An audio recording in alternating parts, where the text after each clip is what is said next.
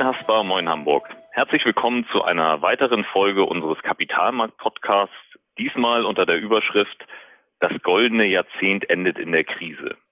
Mein Name ist Arne Kuschinski und ich bin Leiter Vermögensberatung bei der Haspa in der Region Nordheide. Mit mir im telefonischen Gespräch ist heute Herr Jochen Intelmann, aber stelle dich den Hörern, die dich noch nicht kennen, doch gerne selbst einmal vor. Ja, moin Arne.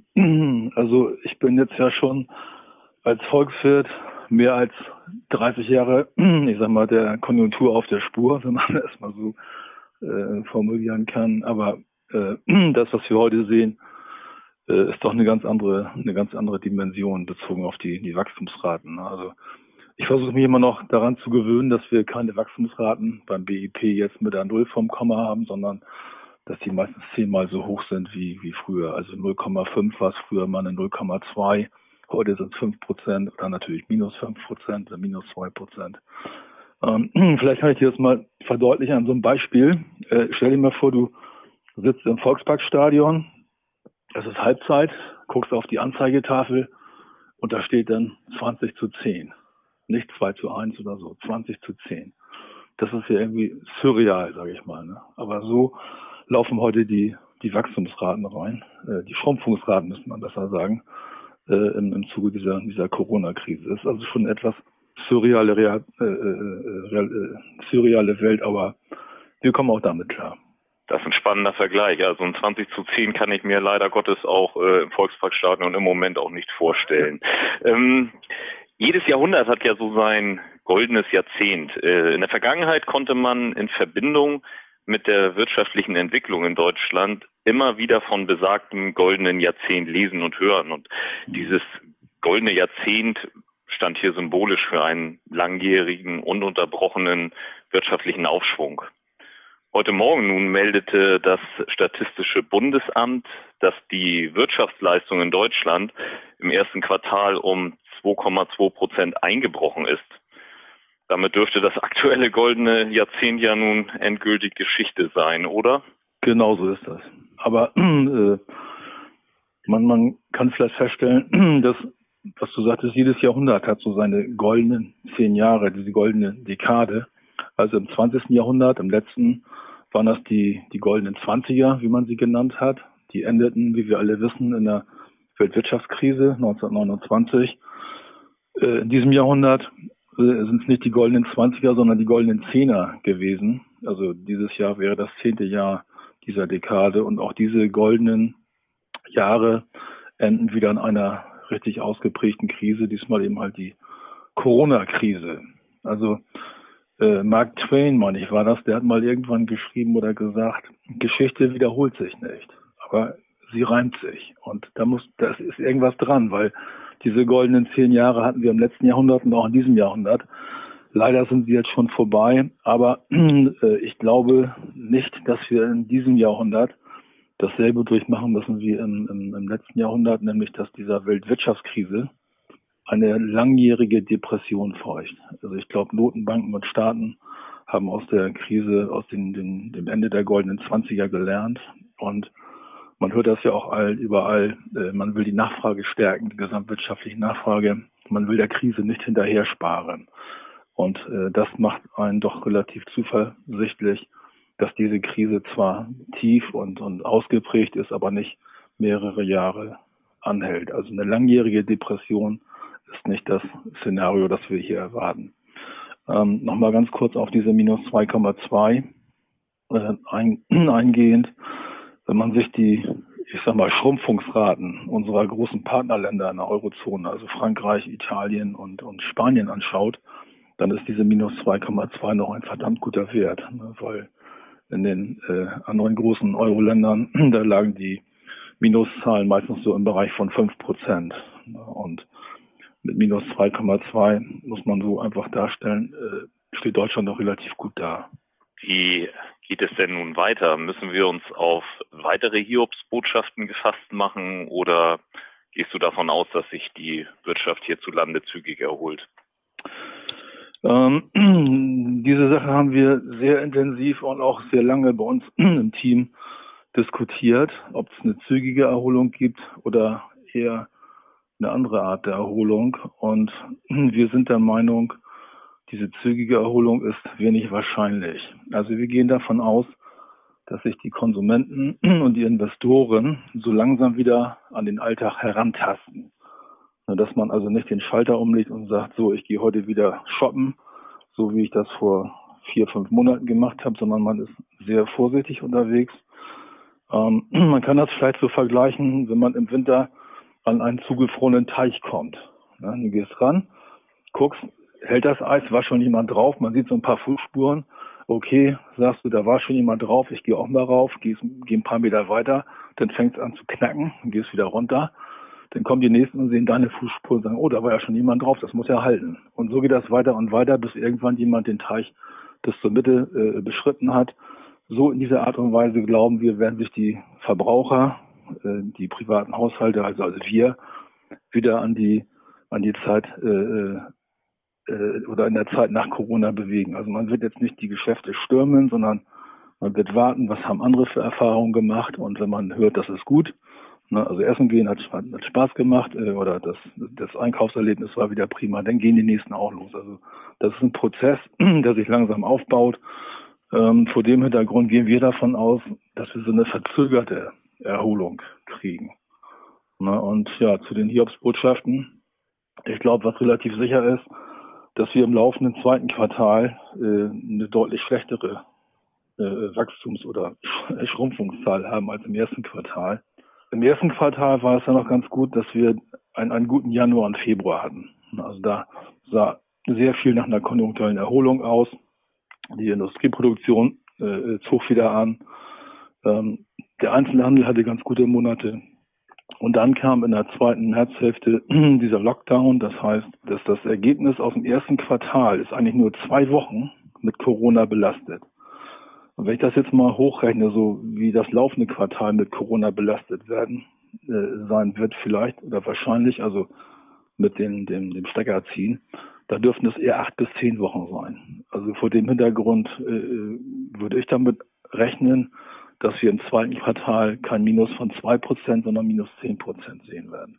Und im dritten und vierten Quartal, da kommt es dann darauf an, wie schnell diese Lockerungsmaßnahmen, die jetzt seit ein, zwei Wochen unterwegs sind, wie schnell diese Lockerungsmaßnahmen dazu führen, dass wieder mehr konsumiert wird oder mehr investiert wird. Also den, den Tiefpunkt erwarten wir ganz klar im zweiten Quartal, aber das könnte nochmal als Hiobsbotschaft gesehen werden, wenn dann irgendwann im Juli, August das Bundesamt sagt, im zweiten Quartal war das BIP mit einem Minus von 10 Prozent unterwegs. Also, äh, aber ich, ich glaube, man, man, man wird sich rechtzeitig darauf einschießen und das kann auch keinen mehr schocken, wenn dann tatsächlich mal eine Minus 10 aufleuchtet.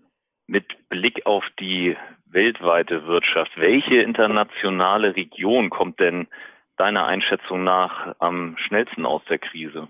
Ähm, ich glaube, das ist eine relativ einfache Antwort. Das wird wahrscheinlich China sein, weil China war die erste große Volkswirtschaft, die den Lockdown verordnet hat. Also China hatte diesen, diesen Virus ja schon Anfang Januar identifiziert und äh, diese, diese Riesenstadt Wuhan wurde, glaube ich, auch relativ äh, schnell im Januar abgeriegelt.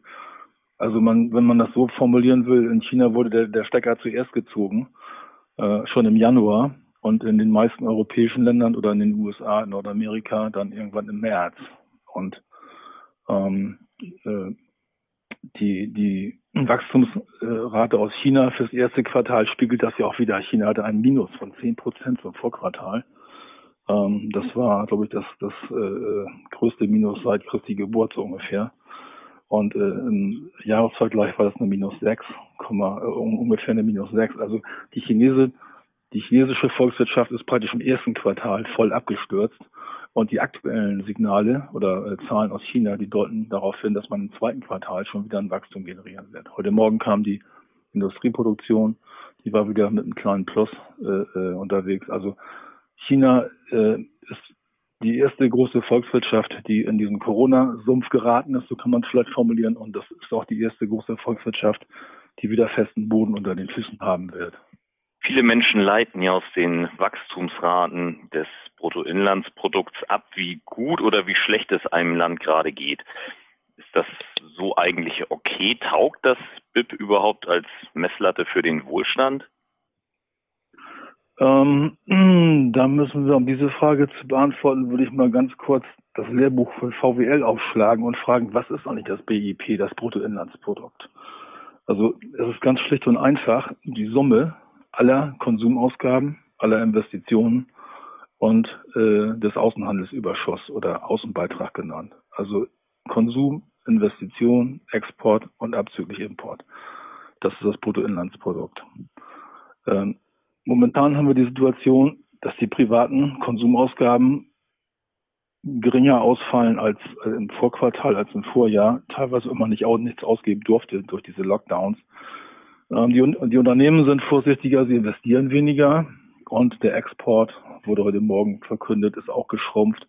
Die Importe zwar auch, aber der Außenbeitrag, also äh, der Außenhandelsüberschuss, der dürfte äh, nicht exorbitant gestiegen sein im ersten Quartal. Das heißt, wenn die privaten Haushalte weniger Geld ausgeben, wenn die Unternehmen weniger investieren und wenn die Exporte auch nicht gerade anfangen zu brummen, dann habe ich in diesem Quartal oder in diesem Jahr weniger Bruttoinlandsprodukt. Und diese Differenz ist eben halt die, die Reduzierung oder die, die negative Wachstumsrate oder Schrumpfungsrate zum Vorjahr.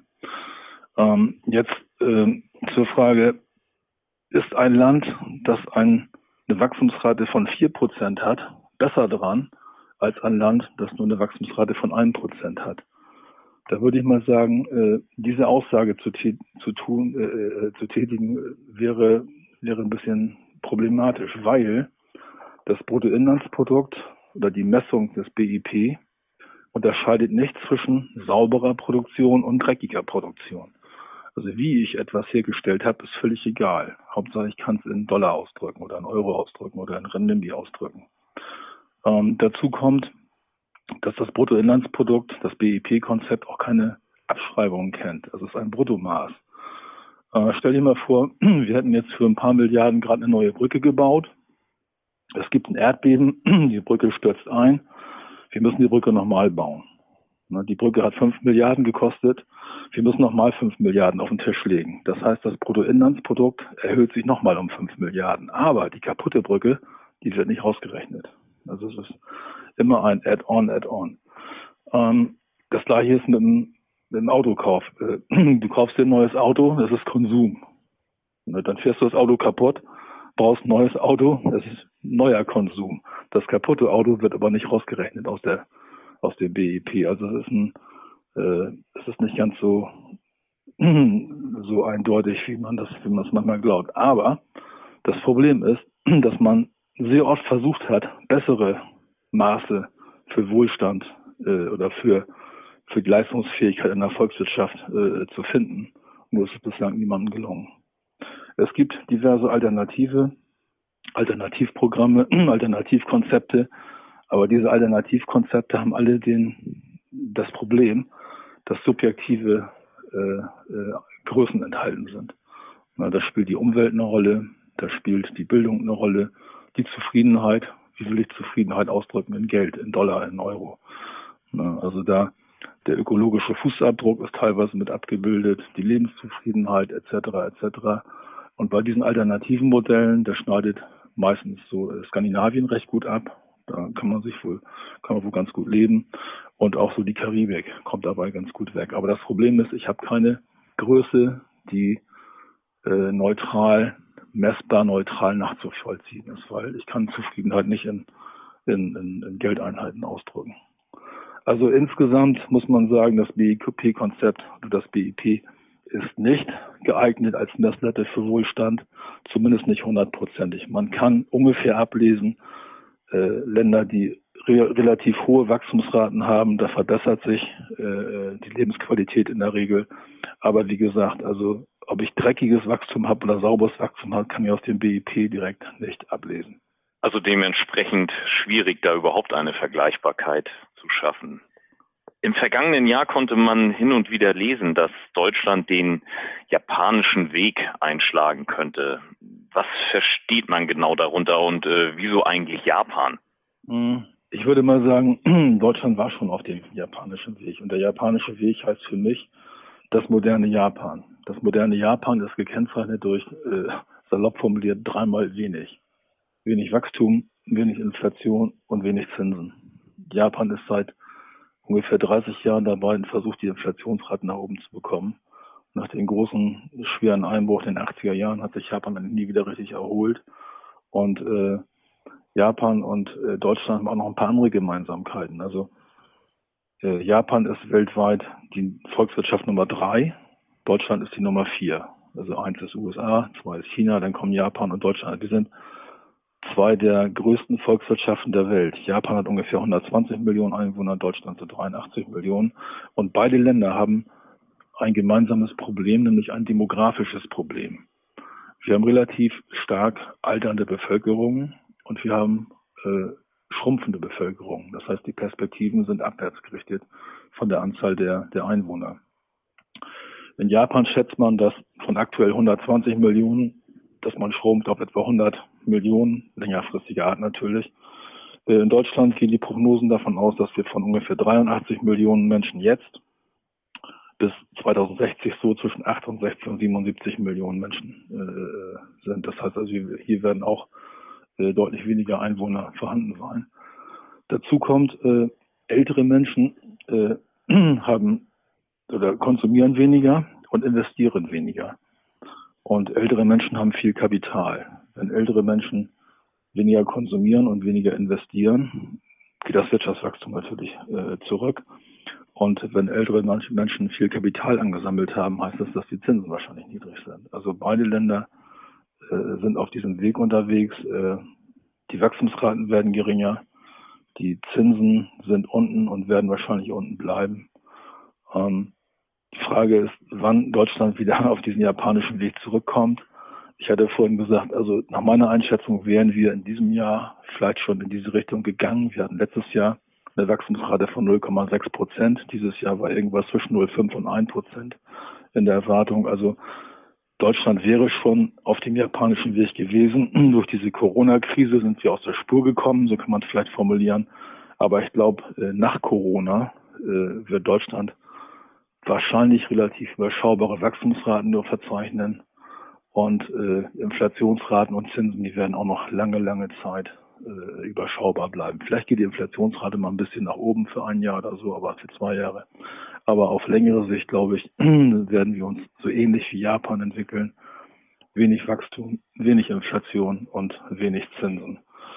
Und dann könnte dem, wie du eingangs gesagt hast, goldenen Jahrzehnt, könnten dann vielleicht sogar einige graue äh, Jahrzehnte folgen. Also nach dem goldenen Jahrzehnt einige graue Jahrzehnte hier in Deutschland in der Eurozone. Das ist so die langfristige Perspektive, die ich mir vorstellen könnte.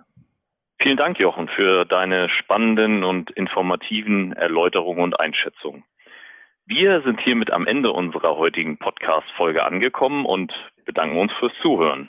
Bei Fragen schicken Sie uns gern eine Mail an podcast.haspa.de. Aktuelle Analysen, Einschätzungen und Hintergründe zu den wichtigsten Entwicklungen am Geld- und Kapitalmarkt finden Sie auf www.haspa-kapitalmarkt.de. Und den aktuellen Kapitalmarkt-Podcast gibt es auch zukünftig hier und unter www.haspa.de-podcast.